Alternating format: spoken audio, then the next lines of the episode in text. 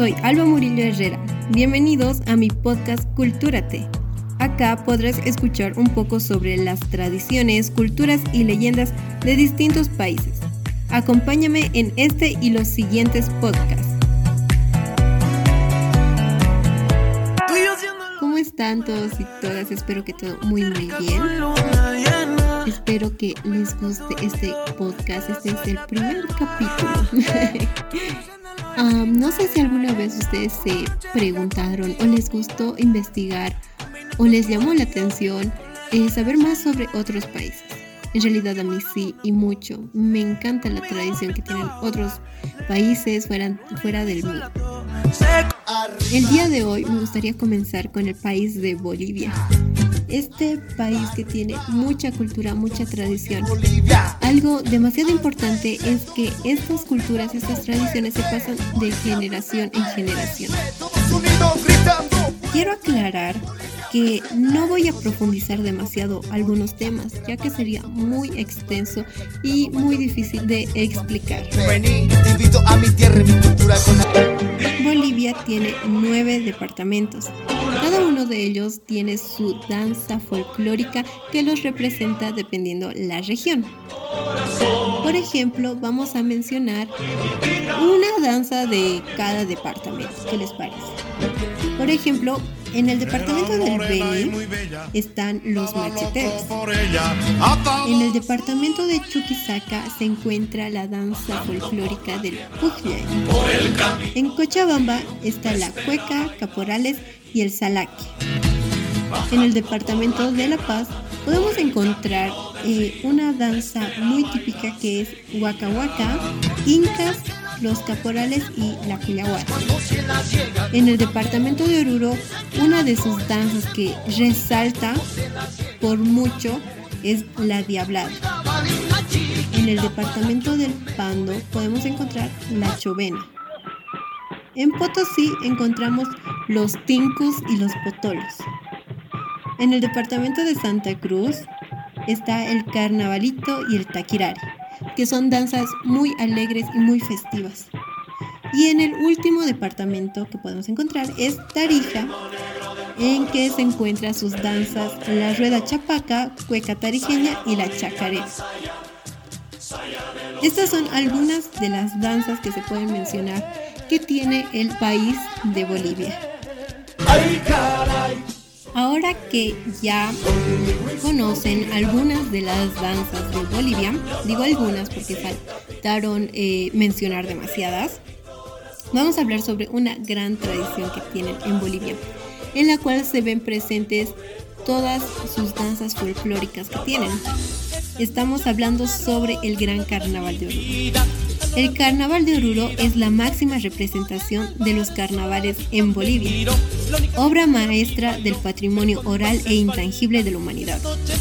A lo largo del carnaval participan más de 48 conjuntos folclóricos que son distribuidos en 18 especialidades de danzas que reúnen de distintas partes de Bolivia y que realizan su peregrinación hacia el santuario del Socavón. Debido a su gran manifestación perdón, cultural y atracción turístico, pasó a volverse uno de los carnavales más importantes, conjuntamente con el de Río de Janeiro. Sigamos hablando del departamento de Oruro. ¿Qué les parece si les cuento una leyenda de este lugar? Esta leyenda es la del Chiruchiru. El Chiruchiru es un ladronzuelo que moraba en las minas, una variedad de Robin Hood que distribuía lo que robaba entre los pobres. Cierto día un minero lo encontró robando y le produjo heridas.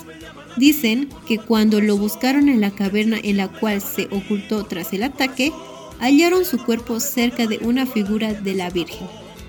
Por lo que desde ese día la cueva del Chiruchiru es un lugar sagrado.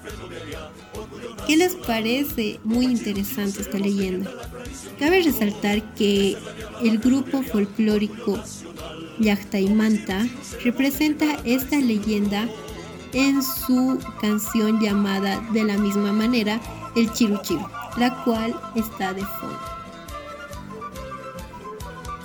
Así como este grupo folclórico Yactaimanta, existen otros. Vamos a mencionar algunos, como por ejemplo Huaynahuila, Calamarca, María Juana, Los Carcas, Yara, Chilahatum y Tupay. Estos son solamente algunos de los grupos folclóricos que existen en Bolivia, los cuales son muy buenos por cierto y han salido al exterior a representar a Bolivia. Pero ¿qué les parece si ahora hablamos de otro departamento? Hablemos del departamento de La Paz, de la ciudad de La Paz. La Paz fue elegida como una de las siete ciudades maravillas del mundo. Esto gracias a su gran llamativo turístico. Es la capital más alta del mundo, a una altura promedio de 3.650 metros sobre el nivel del mar. ¡Wow! ¡Qué locura, ¿verdad? Hablemos sobre una de sus tradiciones que tiene La Paz y también lo hacen otros departamentos, como ser la chaya. Si ustedes no saben qué es la chaya, yo acá se los explico. la chaya es una ceremonia de reciprocidad con la Pachamama, que se basa en el acto de regar la tierra u otro bien con alcohol y elementos simbólicos. Para los que no saben, la Pachamama es la madre tierra, así decimos. En el campo consiste en cubrir la tierra con pétalos de flores y enterrar una olla de papas cocidas o patatas cocidas, eh, cigarros, hojas de coca y alcohol para alimentar a la Pachamama. En la ciudad se challa adornando una propiedad, ya sea tu casa, tu negocio o un automóvil, con serpentinas de colores y rociando alcohol, granos dorados, pétalos de margaritas y confites en las esquinas de las mismas. Un elemento muy común en la chaya es la mesa, un colorido altar donde se realiza ofrendas a la Pachamama. Está cubierta por un aguayo y lleva frutas, caramelos, especias, cereales, confites, nueces, vino, alcohol, pétalo de flores, serpentinas y, aunque ustedes no lo crean, un feto de llama, etc. Las ofrendas de la mesa deben ser quemadas y ahumadas con madera aromáticas de coa o palo santo, para luego ser enterradas y entregadas a la Pachamama. Tanto en la ciudad como en el campo es habitual que se utilice petardos durante la ceremonia, puesto que según las creencias del lugar, el ruido sirve para alejar a los malos espíritus. ¿Qué les parece? Es una muy linda tradición para mí y esta tradición se pasa de generación en generación. Pero así como se pasa de generación en generación esta tradición, de igual manera existen muchas más, como por ejemplo Todos Santos, que no solamente se realiza en Bolivia, sino también en México. Todos Santos se realiza cada año, al inicio de noviembre se dice que retornan las almas, o como se dice en Bolivia, ajayus. Esta fecha es para recibir a nuestros seres queridos que ya fallecieron. Se los recibe con un altar colorido, en el cual se ponen todas las cosas que el difunto quería en vida, como por ejemplo cuando son niños que han muerto se les pone algún juguete que ellos querían en vida, como ser un peluche o un auto o una muñeca. Y lo mismo para las personas ya adultas. Por lo general se pone lo que es su comida favorita o algo que les haya gustado demasiado en vida.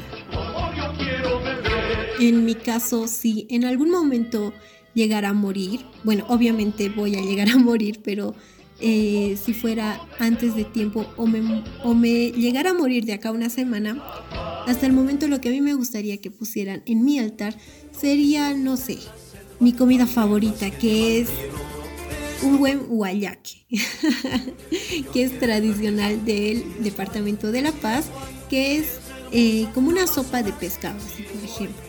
para que se den un poco de idea. O tal vez las imágenes o fotos de mis perros, de mis perros que tengo, porque amo mucho a los animales. Eso sería lo que yo quisiera que pongan en mi altar. ¿O a ustedes qué les gustaría que pusieran en su altar? ¿Qué les parece si vamos con otra leyenda? Esta leyenda es del oriente boliviano. Esta leyenda es el Hichi. Los chiquitanos son creyentes de un genio protector que cambia de forma, que a veces se muestra como sapo y otras como tigre. Su más corriente apariencia es la de la serpiente. Cuida las aguas de la vida, por lo que se oculta en ríos, lagos y pozos. En ocasiones como penitencia para quien no le da valor a este recurso, se marcha dejando atrás la sequía. Al Hichi hay que ofrendarle adoración, porque al molestarse pone en riesgo el bienestar de la pesca y la sobrevivencia de los pueblos. ¿Qué les parece? Así que hay que ser muy, muy agradecidos con lo que tenemos, con el agua, más que todo. Realmente sin el agua no somos nada. Sigamos hablando de las tradiciones. Esta tradición a mí en lo personal me gusta mucho. Es una de mis tradiciones favoritas, se puede decir. Así que hablemos sobre las alacitas. Las alacitas son miniaturas de todo tipo de objetos. Se venden en mercados y ferias en varias ciudades de Bolivia. Pero especialmente la fecha en la que inicia en la ciudad de La Paz es el 24 de enero de cada año. Alacitas es una palabra aymara que significa comprar. Es una celebración a Ekeko, dios de la abundancia, a quien se regala miniaturas representando los sueños que uno desea realizar en el transcurso del año. Como por ejemplo lo que se puede comprar es una maleta para un viaje, un coche para tener uno al año, una bolsa de arroz para tener comida todo el año. Resultado de una creencia en la magia imitativa. Cuando ya se posee las cosas en miniatura, será más fácil tenerlo en grande. Wow, a mí me encanta demasiado esta tradición ya que te puedes comprar de todo. Por ese día puedes puedes terminar hasta tu carrera si quieres. Realmente te compras todo, pero lo tienes que hacer con mucha fe, con mucha, mucha fe para que al año se te cumpla. Esto, eh, esta tradición se realiza toda la mañana hasta el mediodía. Hasta el mediodía lo tienes que hacer saumar por los yatiris y es así como se te va a realizar tu sueño eh, con el transcurso del tiempo, obviamente, pero tiene que ser con mucha fe. Eso es lo esencial en esto. Continuamos con las tradiciones. Esta será la última tradición que yo les voy a mencionar de Bolivia, ya que Bolivia tiene muchas más tradiciones, por lo cual yo les sugeriría que investiguen. Es muy bonito saber eh, sobre otros países y no se van a arrepentir. Hablemos sobre la Chope Fiesta. Esta tradición se lleva a cabo en el departamento del Beni, en Trinidad. Veamos un poco sobre esto. La Chope Fiesta, que en la lengua misional trinitario mojeña significa la gran fiesta. En estos días resalta la alegría y colorido de las danzas de los macheteros, taquirari, chovena, carnavalito, entre otros. En esta celebración se destacan tradiciones como el jocheo, que es el encierro de toros, y el palo encebado, concurso para trepar un tronco engrasado para ganar premios. ¿Qué les parece? El que más a mí me llama la atención es sobre el jocheo, ya que es muy peligroso para las personas el tratar de encerrar a todos los toros. Pero es muy divertido de verlos realmente. Pero vamos con nuestra última leyenda de Bolivia. Esta es la última leyenda que les voy a poder leer en este programa. Pero si desean, pueden investigar igual más al respecto sobre las leyendas de Bolivia. Podrán encontrar la leyenda de la papa, la leyenda de la coca. Eh, igual van a poder encontrar muchas leyendas urbanas que tiene Bolivia de fantasmas, de mitos eh, y mucho más. Pero vamos con la leyenda de Isireri. Isireri era un niño de 9 años. cuyo nombre significa anguila grande. Y Sireri un día acompañó a su madre a lavar ropa a un yomomo, uno de esos lugares húmedos y fangosos que emergían por su comarca. Por la noche, al haber acabado su faena, la mujer llamó a Isireri, pero no podía encontrarlo. Isireri, Isireri gritaba, hasta que oyó la voz aterrada del infante desde el fondo del yomomo. Mamacita, mamacita. De pronto, nada. Cundió el silencio. Al poco rato, la mujer miró sorprendida cómo el sitio se iba llenando de agua, mientras seguía llamando a su hijo. Isireri, Sireri, pero nada. Isireri no respondía. Es así que corrió a su aldea y volvió con los pobladores, que no creyeron lo que vieron. El pantano se había convertido en una inmensa laguna de agua cristalina. Isireri no apareció nunca más, y el jefe de la tribu decidió bautizar al lago con el nombre del niño. Desde ese día, Isireri se convirtió en el Hichi, o espíritu tutelar del cuerpo de agua, y adoptó la forma de una gigante sicuri o anaconda. Los Hichis son seres cuidadores de los bosques, los animales y las plantas. Generalmente se los recrea mitad saurio y mitad culebra, y forman parte de la mitología mojeña. No obstante, Isireri parece ser más que un cuento. Se relata que hace pocas décadas un grupo de científicos que estudió la laguna Isireri, al revisar su profundidad, recolectó agua fangosa para analizar y halló un sicuri de ojos brillantes y amarillos, que fue cazada y trasladada a una universidad de la capital veniana. Al poco tiempo de lo sucedido, el lago fue se fue secando y los ignacianos reclamaron que la comitiva devuelva al animal a su hábitat. Tanta fue la presión que los investigadores cedieron, sobre todo para ver qué pasaba. Grande fue su desconcierto al observar que a la jornada siguiente el sitio había recuperado su caudal. Para muchos, esa anaconda era Isireri, quien a una orilla de la laguna tiene hoy un monumento en el que se lo ve sujetando una enorme anaconda. ¿Y qué tal les gustó esta última leyenda? Espero que sí. Y bueno, llegamos al final de este programa. Muchas gracias a todos y a todas por haberme escuchado. Y espero que les haya gustado los pequeños datos que di sobre el país de Bolivia. Que tengan un maravilloso día y una maravillosa semana.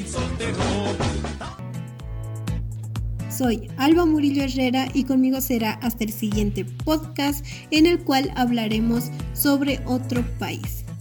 Hasta luego.